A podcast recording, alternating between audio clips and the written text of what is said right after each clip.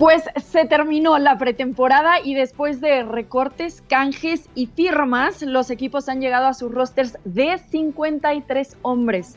Algunos obviamente siguen buscando mejorar sus escuadras antes de que empiece la temporada regular este 9 de septiembre, en una semana exactamente, con el duelo entre los campeones del Super Bowl y los Vaqueros de Dallas. Eso nos deja entonces con muchísimos temas sobre la mesa para este nuevo episodio de NFL Live, el podcast en español. Yo soy Rebeca Landa, les doy la bienvenida. Por supuesto que me acompañan, como siempre, Pablo Viruega y Tapa Nava. Pablo, ¿cómo estás? Muy bien, Rebe, ¿cómo estás? Un saludo también al Tapa, un abrazo a todos los que nos escuchan aquí en NFL Live, el podcast en español.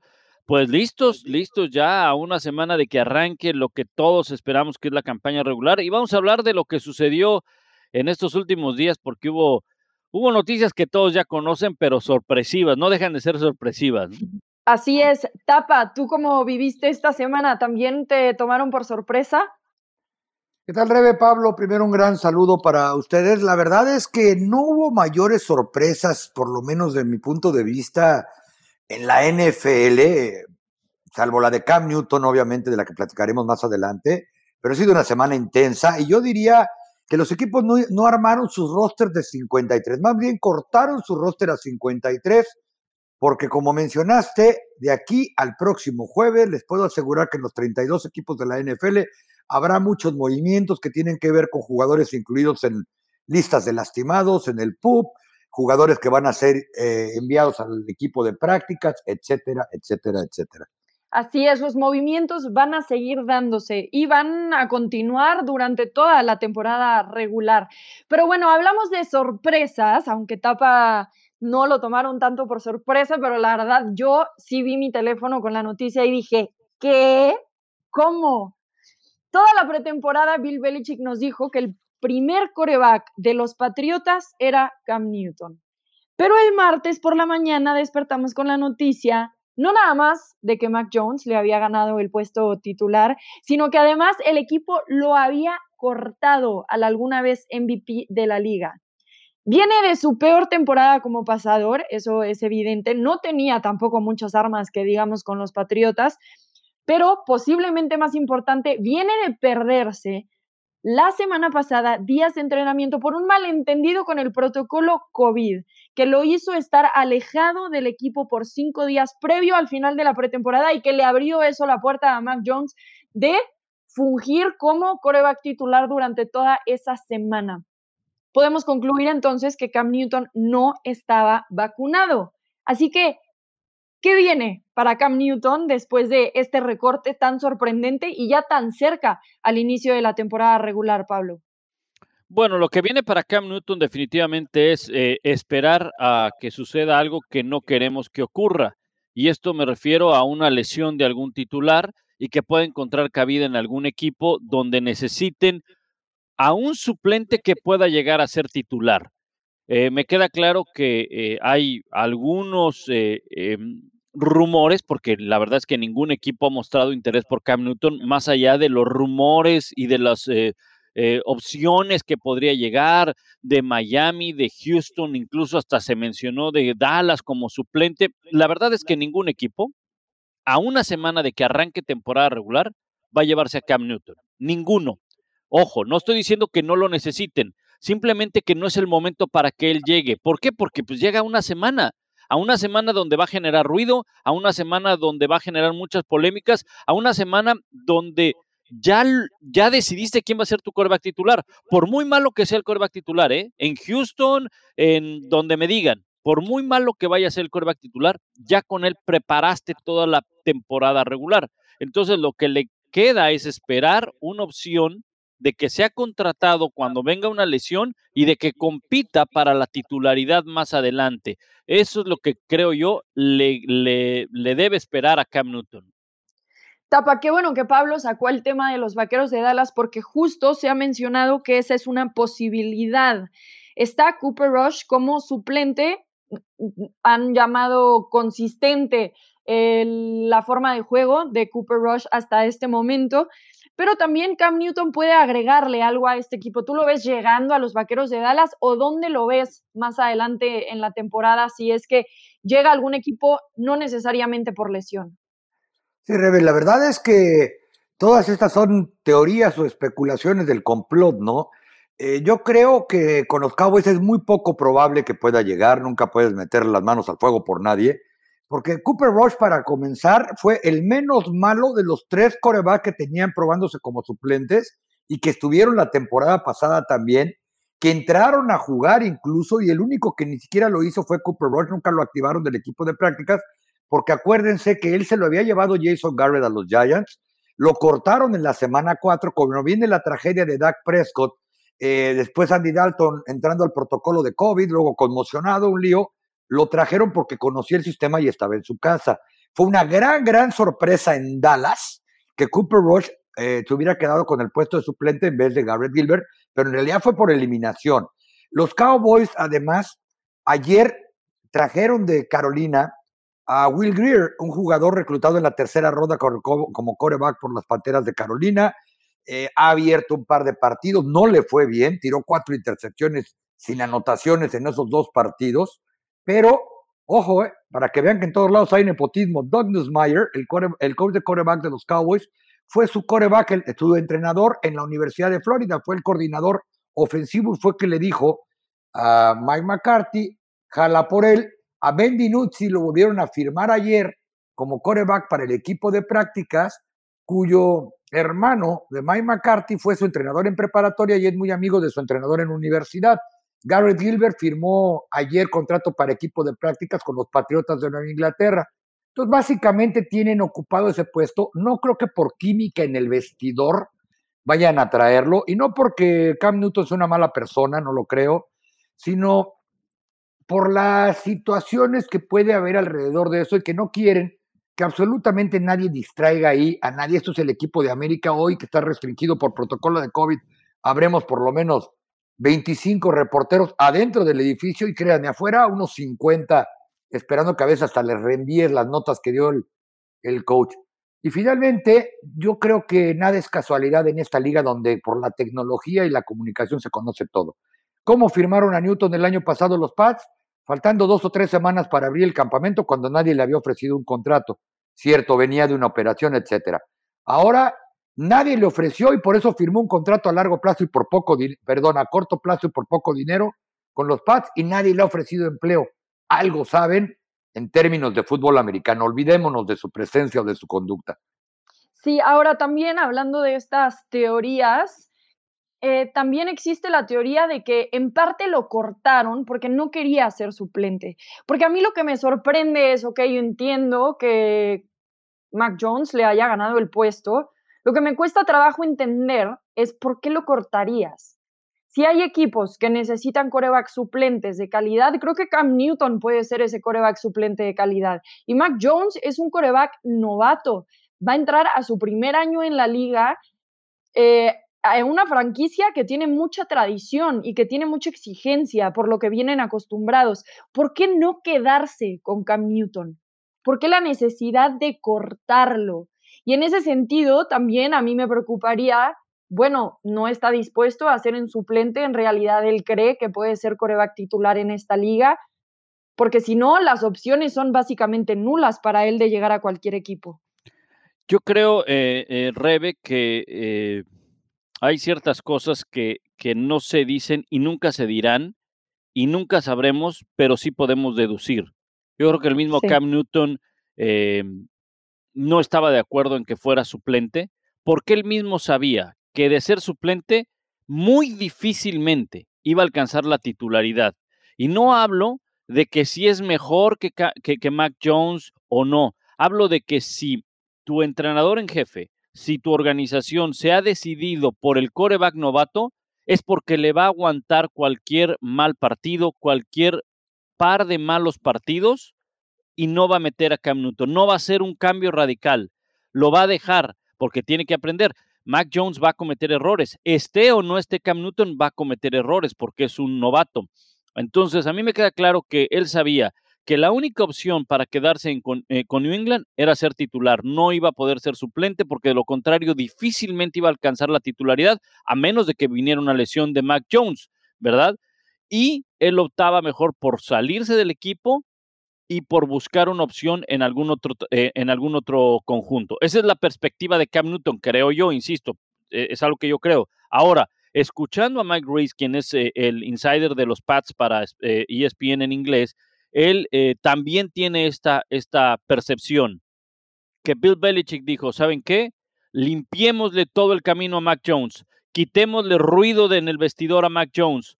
Esta es la decisión de Bill Belichick, esta es la decisión de los Patriots, de Josh McDaniel, del gerente, de todos de la organización. Mac Jones es nuestra apuesta. Y curiosamente, fíjate, el día de ayer daba este reporte em, Reese y estaba en el programa de Get Up Teddy Bruschi, que Teddy Bruschi creo que conoce bien la organización de los Pats.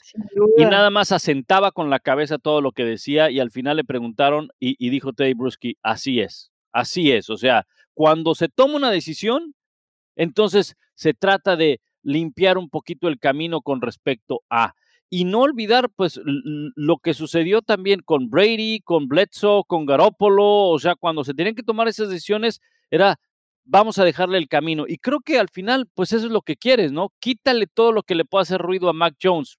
Insisto, va a cometer errores, los va a cometer con Cam Newton o sin Cam Newton en el roster. No, y además estar creando polémicas innecesarias. Al tercer mal partido, aguanten o no a Mac Jones, iba a empezar la prensa a, considerar que quizá Cam Newton tendría que entrar, ¿no? La presencia eh, y la personalidad de Cameron Newton, también lo decía Mike Reese, es demasiado grande como para no darte cuenta cuando cruza la puerta, por un lado. Por otro lado, eh, Cam Newton sabía que era cuestión de días, horas o quizá meses en que Mac Jones tenía que ser el coreback titular. Fue una decimoquinta selección global de la NFL. Es un muchacho que estuvo en Alabama atrás de Jalen Hurts, que estuvo atrás de Tua Tagovailoa, que fue campeón nacional, que incluso le dio, si quieren, en temporada pandémica, una mejor temporada en todos aspectos a Alabama sobre lo que hicieron Tua y sobre lo que hicieron Jalen Hurts, y no precisamente él como coreback. En general, ese equipo de Alabama fue mejor que el que se había coronado cuando estuvieron Horst cuando estuvo Tua Tagovailoa, que entró al relevo contra Georgia y ganaron de milagro. Entonces, ellos saben que iba a llegar el momento en que tenía que jugar Mike Jones. Eh, Mike Jones le abrieron la puerta y aprovechó. Todo mundo dice en Nueva Inglaterra, de los tan cercanos al equipo, que los tres días que no estuvo Cam Newton y le abrieron, el tipo se vio casi perfecto entrenando con el primer equipo, con los titulares.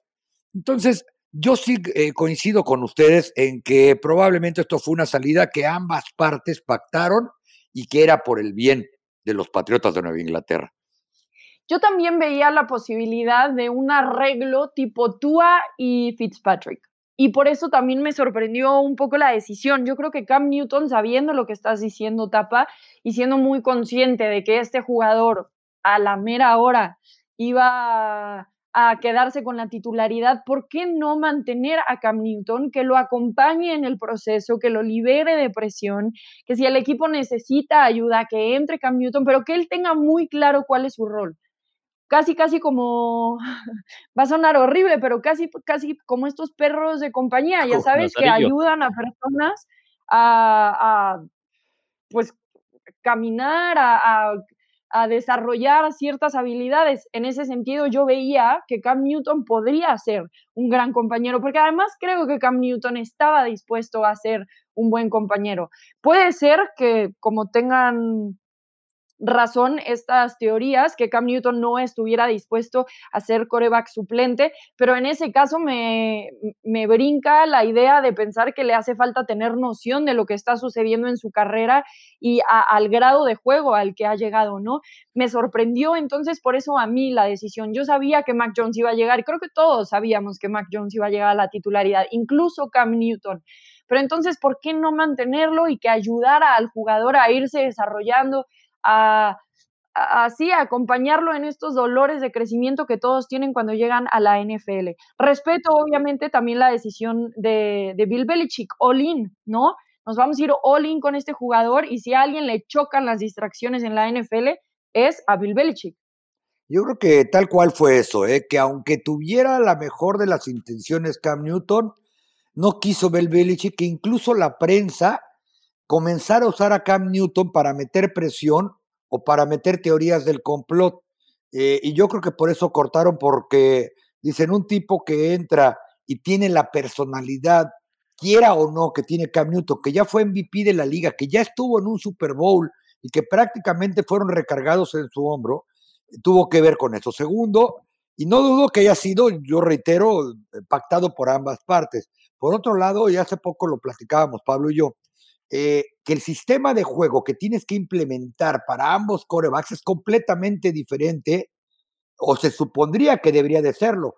Mac Jones no va a salir a correr. Mac Jones es un coreback que se va a plantar, va a voltear para enfrente, por eso lo reclutaron al tipo de coreback que han tenido, incluso desde antes de Tom Brady, los New England Patriots, al que tuvieron después o con Tom Brady cuando Jimmy Garoppolo estaba ahí, porque es cierto, ¿no? Cada vez que creen que pueden empezar algunas eh, teorías o alguna presión o alguna polémica, con permiso, este es mi hombre y se van todos los demás.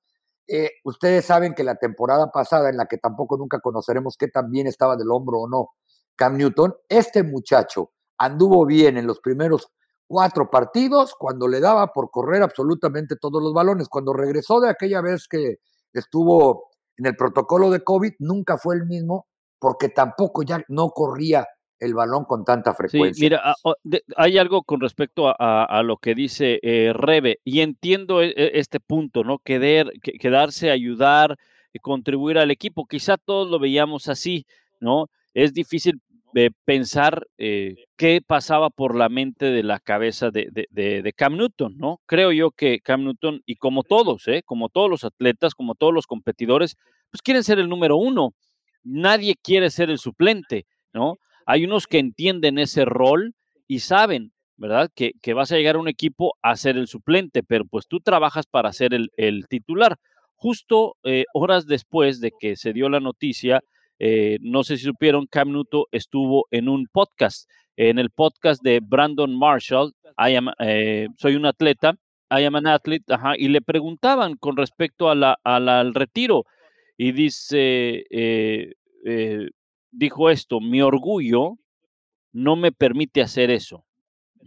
No hay 32 chicos mejor que, que, que yo, ¿no? O, que mí, no, no hay 32 mejores que, que yo. Eh, entiendo, es una, eh, son palabras, muchos podrían decir, ah, pues qué arrogante tipo, ¿no? Más bien yo lo veo, pues bueno, yo tengo en confianza en, mí mismo, ¿no? En que puedo salir adelante y, y demás esto, más allá de si es arrogante o no, me lleva a pensar lo que especulábamos en un principio. Yo no me quiero quedar en New England, Cam Newton, no me quiero quedar en New England para ser suplente. Yo quiero seguir jugando como titular. Y si aquí no me dan las opciones para ser titular, bueno, seré paciente, aguantaré mi, aguantaré mi, mi, tiempo por un momento fuera del campo y voy a esperar donde me den la oportunidad de ser titular, ¿no? Porque sí me queda bien claro que al momento que nombraron a Mac Jones, no solamente era eh, Cam Newton el titular con posibilidad de ser suplente, no, iba a ser el suplente por el resto de la temporada, a menos de que viniera una lesión de Mac Jones. Y haciendo por último referencia a lo que decía el Tapa, de esa semana que entrenó con el primer equipo en prácticas conjuntas contra los Giants, eh, lo decían también algunos eh, periodistas de los Giants que estaban allá en el entrenamiento y que decían, oye, guardándolo a todas las proporciones, dice, pero parece que el que está allá adentro era el número 12, no el número, no el número 10. O sea, que no se había ido de aquí por la manera como dominaba el sistema, por la manera como tomaba decisiones y demás. Y eso fue creciendo en la pretemporada en el juego de Mac Jones, ¿no? Las buenas decisiones y la disciplina en el sistema. Oigan, muchachos, si creen que vaya a ser el primer coreback de Alabama que realmente responda a las expectativas, Van McElroy, que le ganó el juego de campeonato nacional a los Longhorns con Alabama, cuando el coreback era Garrett Gilbert, precisamente se lastimó ese día Cole McCoy, pues ya es compañero hace tiempo nuestro en ESPN como analista, pasó de noche por la NFL. AJ McCarron acaba de ser cortado en el trabajo de suplente que tenía y los dos tenían más este, prospectos o talento tipo NFL que lo que hemos visto en Hurt, Tua y quizá que Mike Jones eran corebacks pasadores con estilo de profesionales. Pues mira, mira, mira, Tapa, eh, con, ese tema de, Alabama, y mira que pues, nos ha tocado por muchos años narrar Alabama, y, la verdad es que los corebacks nunca han figurado, aunque estos últimos tres están como titulares en sus equipos. De hecho, Tua y Mac Jones van a abrir la, temporada y se van a enfrentar en, la semana uno. Eh, ya es una grosería lo que hace Alabama, porque no solamente son linieros, yo me acuerdo que hace algunos años eran los linieros, los linieros defensivos, de repente corredores. Oye, pues ya te diste cuenta que también está el receptor por ahí, y ya te diste cuenta que hay un safety también por ahí, y hay un linebacker, y bueno, pero corebacks nunca, como que Nick Saban, como que a los corebacks, pues ya tiene tres, ¿no? O sea, ya es una grosería lo que está haciendo, ¿no?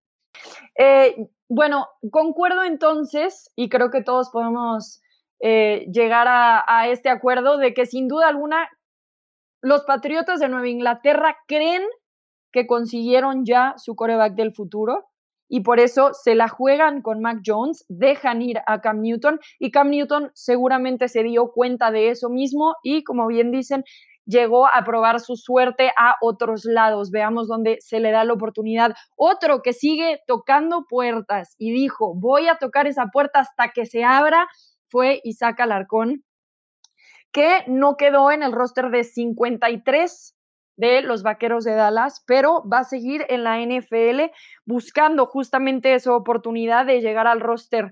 Tapa, tú tienes toda la información acerca de Isaac Alarcón. ¿Qué es lo que sigue para el mexicano? Sí, Rebe, él fue colocado con etiqueta internacional por el momento en el roster de los Cowboys. A partir de un memorándum que la NFL mandó el 12 de agosto, cambian las reglas. Ahora, aunque empiece la temporada con la etiqueta internacional que le da la oportunidad a él de garantizar su trabajo y que su lugar en el roster no lo puedan tocar por ninguna necesidad que tengan los Cowboys, eh, es como si no existiera esa plaza, vamos a decirlo de esa manera. No es que vayan a venir, eh, Isaac, vamos a tener que darte las gracias porque mañana vamos a traer un receptor o vamos a traer otro tackle, lo que sea Ahora ya avanzada la campaña le pueden quitar la etiqueta si ellos creen que lo pueden convertir en un lo que llaman oficialmente en la NFL un jugador estándar de equipo de prácticas. Si eso sucede, tendrá que pasar tres partidos eh, en el equipo de prácticas mínimo y después del tercero es elegible para activación en partido de temporada. Después de lo que vi con Isaac durante esta temporada, en la que para mí, y probablemente estoy equivocado porque no he llevado estadística de eso, es el jugador mexicano que más tiempo le han dado de juego en una pretemporada.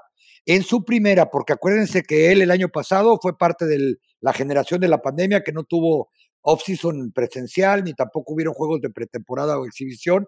Yo no recuerdo que a ningún otro muchacho, menos a alguien que viene directamente de jugar en ONEFA, en Liga Mayor en México, es decir, cuando se equipó contra los Steelers no había jugado en ninguna liga profesional, ni en Europa, ni en fútbol arena, ni en la liga canadiense, ni en Italia, ni en ningún lado. Eh, lo mínimo que jugó fueron prácticamente dos cuartos por partido.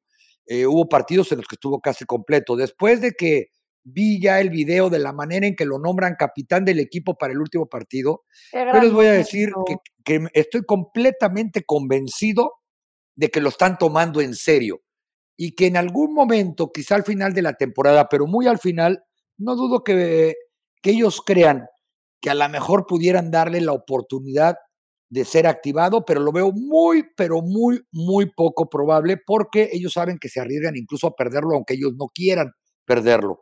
Eh, después de que le han invertido ya dos años de desarrollo, eh, la relación de él con el vestidor es extraordinaria. El domingo platicando con la prensa le preguntaron, oye, vemos que, que Dak Prescott siempre anda muy cerca de ti. Dijo, sí, incluso se la pasa poniéndome apodos. Y voltea y dice, bueno, yo también le he puesto como cinco porque el que se lleva se aguanta. Eh, y Prescott nada más se rió cuando decía eso. Su inglés, su, su, slang de fútbol americano ha mejorado muchísimo. Así que a partir de hoy, que los Cowboys están por comenzar su primera práctica oficial de temporada regular, Isaac Alarcón es parte del equipo de prácticas otra vez. Sí, si ustedes no vieron ese momento, literalmente están en la sala de juntas y eh, el head coach va a anunciar a los capitanes para el partido de ese día. Y sale entonces los capitanes este día, siguiente diapositiva, Isaac Alarcón y toda la sala de prácticas le aplaude, ¿no? Porque Tapa lo escogen los jugadores a sus capitanes. No significa que el coach lo eligió, sino que sus mismos compañeros identifican la calidad de jugador, de humano, de líder que es dentro del vestidor, lo seleccionan y todos como que dándole palmaditas en la espalda, así Isaac tratando de mantenerse serio y después ya le gana la sonrisa. Cambian la diapositiva y hablan de esa escena en la que Isaac habla de querer probar el pastel del cumpleaños de Dak Prescott, ¿no? Entonces también se ve que el equipo ya le agarró confianza a él, también le están haciendo bromas. Yo lo noté como, wow, cualquiera, como cualquier jugador de los Vaqueros de Dallas, el equipo de América, un chico mexicano del norte de Nuevo León que está cumpliendo su sueño y que sigue tocando la puerta, porque eso también me encantó de Isaac, ¿no? Está aquí su sueño y existe la posibilidad de irse a la liga profesional en Canadá y él va a seguir tocando la puerta en la NFL. No, y además de que ya va a ganar más dinerito que el que le pagarían en Canadá, pero bueno, ese es otro tema completamente diferente. Eso que hablas tú del respeto, se lo ha ganado, no estoy tan seguro si por el nivel de juego, que lo tuvo muy, muy bueno durante la pretemporada, cometió algunos errores mentales, eh, no cometió castigos, eh, porque lo hicieron todos, incluso el coreback, si hubiera entrado Dak Prescott, iba a tener errores, para eso es la pretemporada. Pero se lo ha ganado como, creo que lo comenté aquí la vez anterior, me lo dijo el Coach McCarthy, con trabajo, con ser el mejor en actitud, con estar todo el día en el gimnasio, con ser el tipo más disciplinado. Bueno, a Isaac ya no le puedo mandar un texto cuando sé que antes de contestarme, porque ya me lo dijo la persona, volteé y le pregunta al director de Relaciones Públicas si me puede contestar un texto hasta de preguntarle, ¿estás en Dallas o no? Así de disciplinado es, Isaac Alarcón. Por eso es que yo creo que ellos ya se dieron cuenta que tiene un jugador de fútbol americano. Y rápidamente, la gran diferencia. En abril, cuando le pregunto al Coach McCarthy por Isaac va su progreso, me da una respuesta completa. Eh, hace dos semanas le preguntaron a Kai Shanahan sobre Alfredo Gutiérrez y su respuesta, incluso está en una nota que publiqué hoy en espndeportes.com, fue, es un jugador de pelota, eh, probablemente algún día le vamos a dar algunas jugadas. Oye, por favor, o sea, es una eh, cuestión hasta de falta de respeto, pensé yo, de Kyle Shanahan, por el trabajo de otro mexicano que está persiguiendo sus sueños y que si está ahí tiene con qué, pero les aseguro que si hace un año hubiéramos tenido la oportunidad de hablar con Mike McCarthy, nos hubiera dado una respuesta igual o similar, porque la primera vez que le pregunté por él, eh, me decía, ¿quién? ¿Quién? Dos veces hasta que volteó y le dijo el director de Relaciones Públicas, Isaac Alarcón, el jugador mexicano, ah, ok, y ya, trató de decirme lo correcto. Y, mira, algo, bien importante y hay que entenderlo. Eh, la gente, eh, yo recuerdo en redes sociales se manifestó y muchos de ellos estaban medio molestos de que no se haya quedado en el equipo por la gran participación que le dieron en la pretemporada. No va de la mano el que tengas mucha participación a que te vayas a quedar con el equipo no, no va de la mano, porque pues si fuera así los veteranos estarían fuera, casi no juegan, ¿verdad? Eh, entonces, sí, pues así tan, simple y tan sencilla y absurda la comparación, desde luego, ¿verdad? Pero bueno, eh, lo que sí es que pudimos ver a Isaac Alarcón, más de lo que todos nos imaginábamos, más, más. El primer partido contra los Steelers en el Salón de la Fama, cuando yo lo vi en el segundo cuarto, yo dije, ¿qué? Y luego en el siguiente partido, otra vez en el segundo cuarto, llegó un momento en el que dijimos, no, se me hace que hasta lo están metiendo como carne de cañón porque no quieren usar a los veteranos. Al final puede ser o no, pero él, él lo aprovechó. Él lo aprovechó. Si lo pusieron como carne de cañón, bueno, pues fue un soldado que aguantó las batallas e, e hizo más.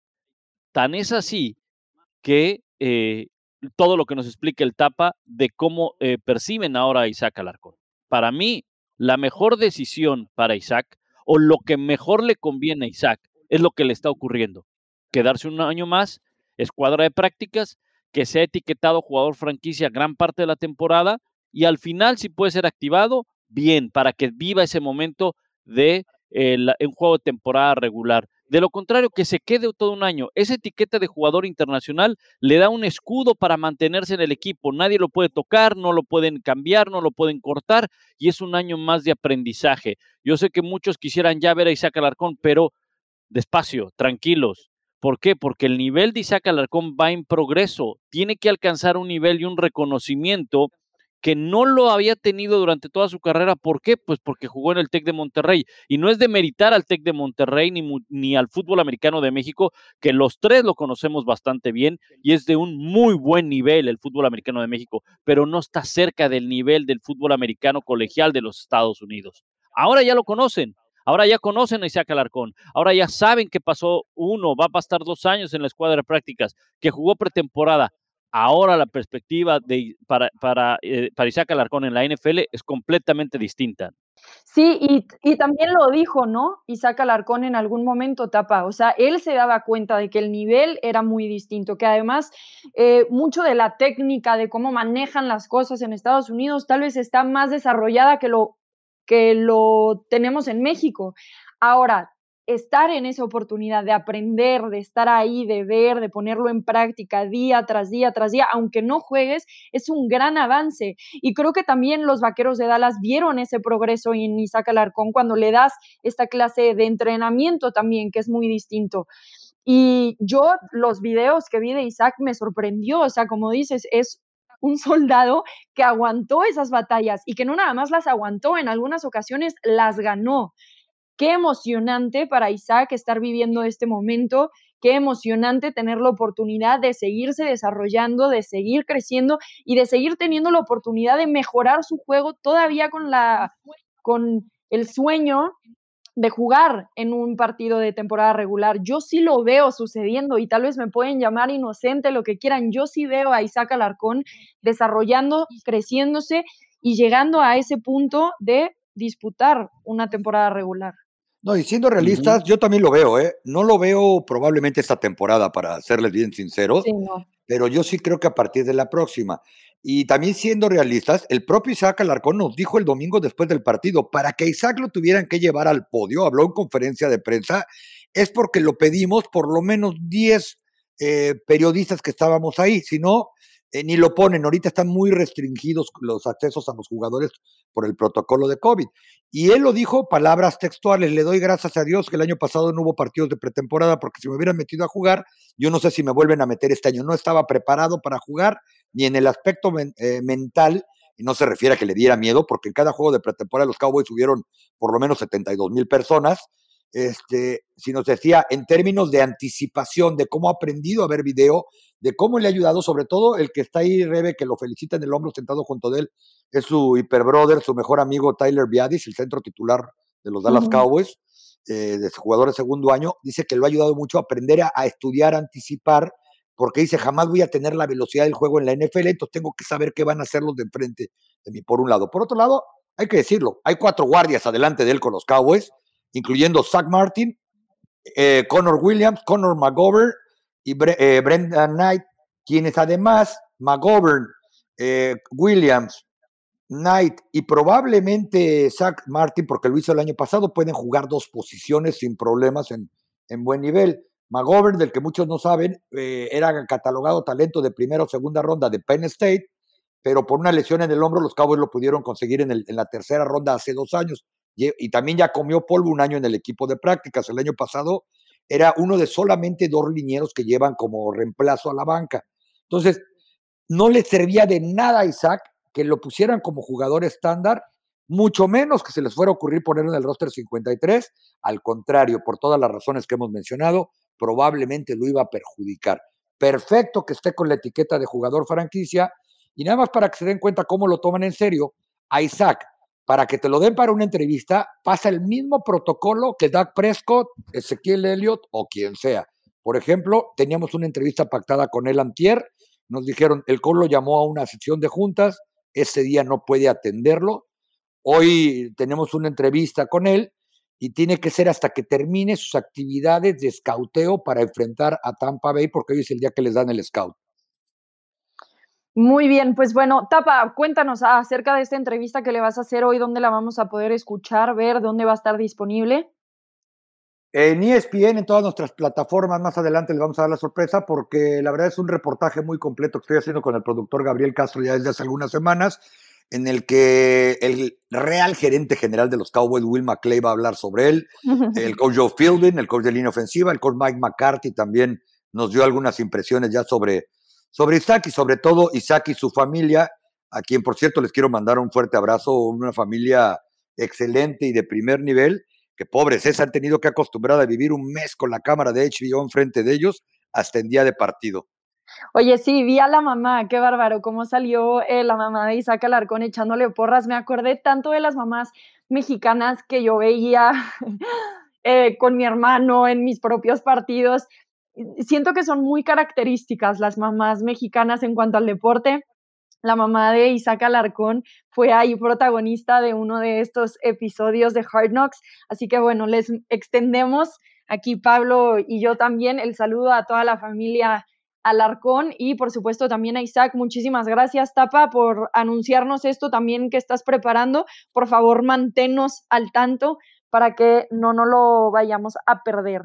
Eh, y bueno, dentro de todos los recortes, nada más terminando el tema de los latinoamericanos, Sammy Reyes sí se queda en eh, el roster, ¿cierto? De 53 sí, jugadores. Él, él, se quedó en el, en el roster. La verdad es que también es una historia de, de superación, a diferencia de Isaac Alarcón, de Alfredo Gutiérrez. Eh, bueno, eh, Samis Reyes es un jugador que ya había estado en un programa deportivo de los Estados Unidos. Él jugó baloncesto en la universidad, nunca había jugado fútbol americano, ese es el gran mérito de él, a diferencia de Gutiérrez y de Alarcón, aunque pues ellos lo hicieron en un nivel muy inferior que es eh, el, el, de la UNEFA o el de la CONADEP en, en México, eh, con los borregos del TEC de Monterrey. Sammy Reyes jugó básquetbol, pero es un tipo muy alto, muy fuerte y Washington desde un momento, desde un principio le vio gran oportunidad de crecimiento, lo mantuvieron en el, en el roster. Sinceramente yo pensé que Sammy Reyes sí se iba a quedar, pero iba a firmar en la escuadra de prácticas. ¿Verdad? Pues se queda en los 53 y tiene muchísimo, muchísimo que crecer porque creo que sí tiene unas grandes cualidades para jugar la posición, va a tener que aprender muchas cosas como, pues no solamente técnica de bloqueo, técnica para correr las rutas, sino también tener que leer coberturas para saber, pues, como, usted, como ustedes saben, pues durante un, una jugada, el tener que modificar tu ruta de acuerdo a cómo se muevan los defensivos, ¿no? Pero todo eso se tiene que ir aprendiendo con el paso del tiempo. Por algo Washington lo dejó, porque le ve mucho potencial para, para poderlo eh, pues desarrollar en la NFL. Sí, bueno, y en el primer partido de pretemporada tuvo dos grandes recepciones, llamó la atención desde ese entonces Sammy Reyes y bueno, ahora se convierte en el primer chileno en participar en la NFL haciendo historia, Sami Reyes. Oigan, y, bueno, ¿saben qué? Sí, sí, perdón, interesante con Sami. Ayer estaba yo mm. leyendo una historia ahí de Washington. Saben que Washington es casi nota diaria en cualquier medio en Dallas, local, porque el es el acérrimo rival de los Cowboys, ¿no? Bueno, decían que Sammy Reyes se quedó en el equipo por su capacidad de bloqueo y no de recepción. El entrenador Ron Rivera dijo en conferencia de prensa que le había sorprendido para un muchacho que en realidad no era jugador de fútbol americano y que era basquetbolista, que la manera en que está bloqueando, él estuvo en Virginia entrenando durante algunos meses por su cuenta con uno de los gurús de, de línea ofensiva y que le ayudó muchísimo, tiene la carrocería, el cuerpo para bloquear, y precisamente lo que decía Pablo, que van a tener que trabajar en sus rutas y en la manera de atrapar, de atrapar el balón, pero que no se quisieron arriesgar ni por un segundo ponerlo en la lista de waivers como las 24 horas, a partir de que conocieron el cambio de reglas, de que los muchachos ya pueden ser tratados como jugadores estándar en esas 24 horas y después si se les ocurre tenerlos con la etiqueta internacional y quitárselas, por cierto, si les quitan la etiqueta internacional, ya no se las pueden volver a poner nunca más a esos mismos jugadores. Por eso deben tener mucho cuidado. Pero eh, reitero, ¿no? Un aplauso para Samis, que sin haber jugado fútbol americano resulta que su fortaleza es bloquear lo que pasa es que los sabe tener más puestos que todos nosotros juntos. Le ¿eh? hubiera enseñado un poquito a Tim Tivo, ¿no? Oye, sí, hablando de eso, ¿eh? Mira, los contrastes, qué bárbaro. Bueno, y otro de los temas de esta semana, además, fue el tema de los recortes y la vacunación. Y es que, a ver, el head coach de los Jaguars, eh, Urban Meyer, declaró que el estatus de vacunación fue una de las cosas que consideraron a la hora de seleccionar a sus 53 jugadores. Se armó un alboroto con la Asociación de Jugadores de la NFL, que además abrió una investigación después de los comentarios porque está prohibido cortar a jugadores por su estatus de vacunación. Brandon Bean, el gerente general del equipo, había hecho comentarios parecidos, después la NFL le dijo que no podían hacer ese tipo de comentarios, que entre comillas era ilegal. Y por el otro lado tenemos este contraste con Bill Belichick, que dijo que el estatus de vacunación de Cam Newton no tenía absolutamente nada que ver con el recorte del jugador. Entonces, a ver, podemos realmente pensar que no es un factor porque yo le llamaría hasta un talento. La disponibilidad es un talento. Que tu jugador pueda entrar a participar en un partido es un talento. Ahora vemos, por ejemplo, a Carson Wentz en la lista COVID, pero si esta semana no hubiera sido de descanso, básicamente él no estaría empezando la primera semana de temporada regular. ¿Es real que los equipos no lo están considerando? O más bien lo que está mal es decir que lo están considerando. Yo creo que no lo están considerando. Yo estoy eh, eh, eh, seguro de eso porque el jugador está en toda la libertad de poderse vacunar o no, a menos de que venga una, una regla o una postura por parte de la NFL, pero tampoco te pueden obligar a, eso. La NFL sí está tratando de que los jugadores se vacunen, tan es así que pues ha puesto multas a aquellos que lleguen a dar positivo si no estás vacunado. Ellos te dicen, ¿sabes qué? Si quieres no te vacunes, pero tienes que cumplir con todos los protocolos. ¿Por qué? Pues porque no estás vacunado, tan simple y tan sencillo. Y a mí se me hace algo completamente entendible y lógico. ¿No? No te vas a vacunar, estás eh, vulnerable a cualquier situación que está ocurriendo con el tema del COVID, de acuerdo, pero entonces vas a tener que ser mucho más estricto en todos tus protocolos porque pones en riesgo la salud de todos los que hay en un, en un vestidor. Pero que sea determinante eso para cortar a un jugador o no, no. Más bien yo creo que de nueva cuenta, Urban Meyer, pues este, ya no se fue al baño, si, si ya no, se fue al baño, sino se fue a la cocina, al refri y a todos lados se fue con otra declaración que no tendría que haber eh, dicho, ¿no? Se la pudo haber ahorrado. Yo creo, Rebe, que de acuerdo al sapo es la pedrada, ¿no? No dudo que un jugador que esté en la tablita y que de repente no sepan, porque las posibilidades se supone, no soy experto, de que alguien contraiga el COVID si no está vacunado son mucho mayores que las que alguien que está vacunado. Pero yo creo que si un muchacho que está en la tablita, que está ahí parejo y que tienen que decidir si se va a quedar o no en el equipo, quizá el criterio de desempate eh, sea eh, si está vacunado o no, porque acuérdense que los equipos pueden perder por default un partido, acuérdense que hay equipos como Dallas que están esperando ver si hoy, y si está vacunado porque él lo dijo, porque tampoco se, le puede uno, se lo puede uno preguntar, están esperando ver si CD Lamb puede entrenar hoy, que había sido su mejor jugador en el campamento, pero yo no estoy seguro que si un jugador superestrella, el coreback titular, por ejemplo, Carson Wentz, yo no sé si está o no está vacunado, eh, etcétera, resulta que no está vacunado, no lo van a cortar porque no esté vacunado, créanmelo. Por eso yo insisto que en esta liga, como en cualquiera, de acuerdo al sapo, es la, es la pedrada, y que sí, eh, en algún momento van a tener que cuidar ciertos detalles con respecto no solo al protocolo de COVID, sino al protocolo de lenguaje que se utiliza para referirse a un jugador que esté contagiado o no, o que sea propenso a ese contagio. ¿A qué te refieres, Tapa?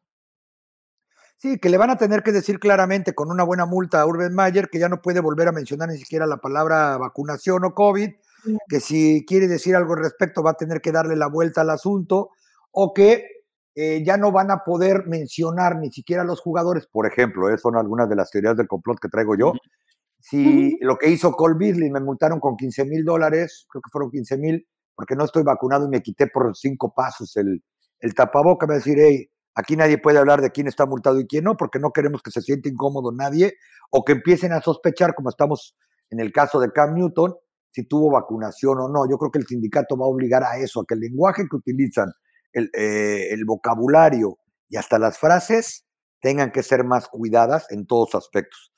Sí, bueno, eh, sí podemos concluir que Cam Newton no está vacunado porque no tuvo contacto con nadie eh, sobre el COVID, no salió positivo, más bien rompió el protocolo y cuando rompes el protocolo, si estás vacunado, en realidad no pasa nada, pero si no estás vacunado, tienes que descansar por lo menos cinco días, que fue lo que le sucedió a Cam Newton.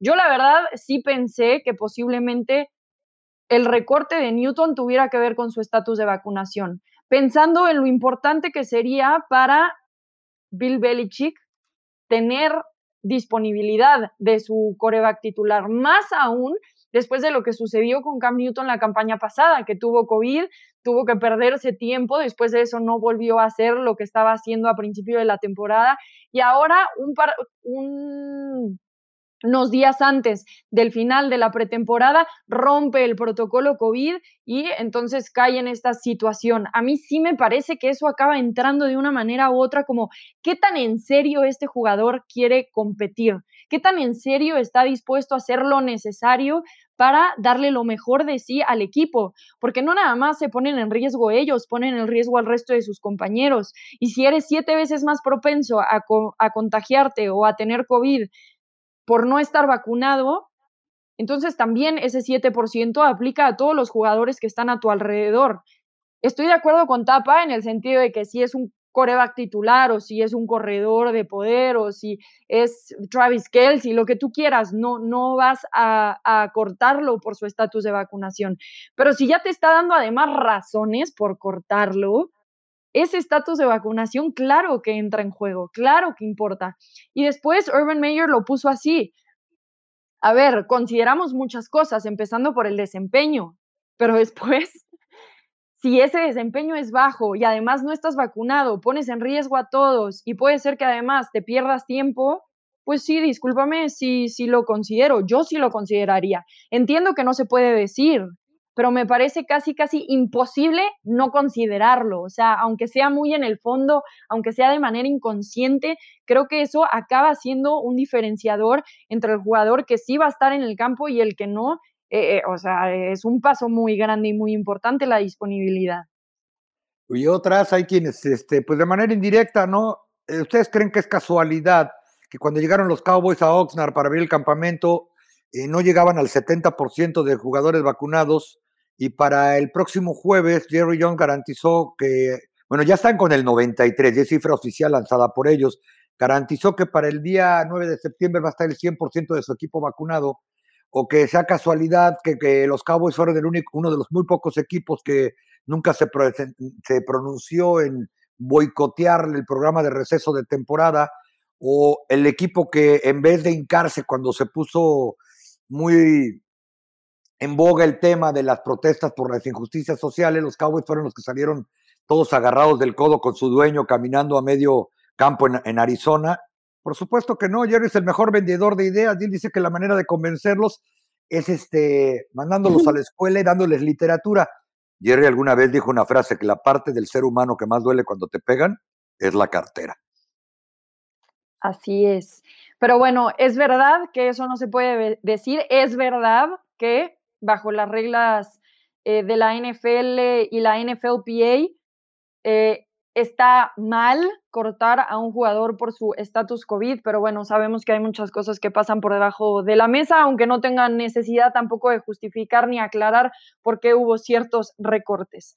Muy bien, bueno, es momento de empezar a despedirnos. Pablo y Tapa, algunas de las noticias cortas que queramos compartir. Bueno, nada más el tema de eh, Jacksonville, precisamente eh, va a recibir el partido de Nueva Orleans contra Green Bay en la semana 1 por el, desgraciadamente por los daños que hubo en la ciudad de Nueva Orleans por el huracán Ida y se va a jugar ese partido. Hablaba Sean Payton de que pues lo podrían jugar en Dallas, pues cómo no, pues con ese estadio y con esas instalaciones, ¿quién no iba a querer jugar ahí?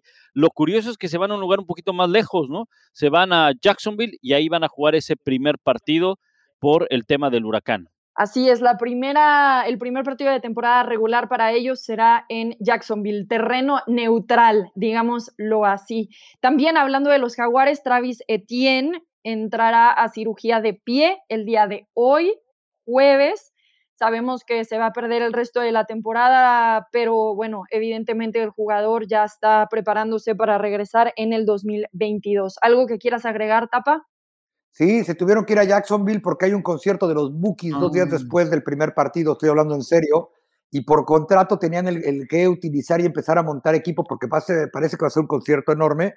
Les tenían que entregar el estadio y parece que no había tiempo. Y también en el tema de los Saints que están entrenando aquí desde el lunes pasado, comenzaron a llegar el, el sábado, hoy anunciaron que probablemente las próximas dos semanas en las que se queden aquí y su lugar base de entrenamiento va a ser, van a ser las instalaciones de TCU, de la Universidad Cristiana de Texas, porque eh, hasta el momento no pueden estar, por contratos que tiene el Estadio de los Cowboys, no pueden estar todos los días adentro del AT&T Stadium.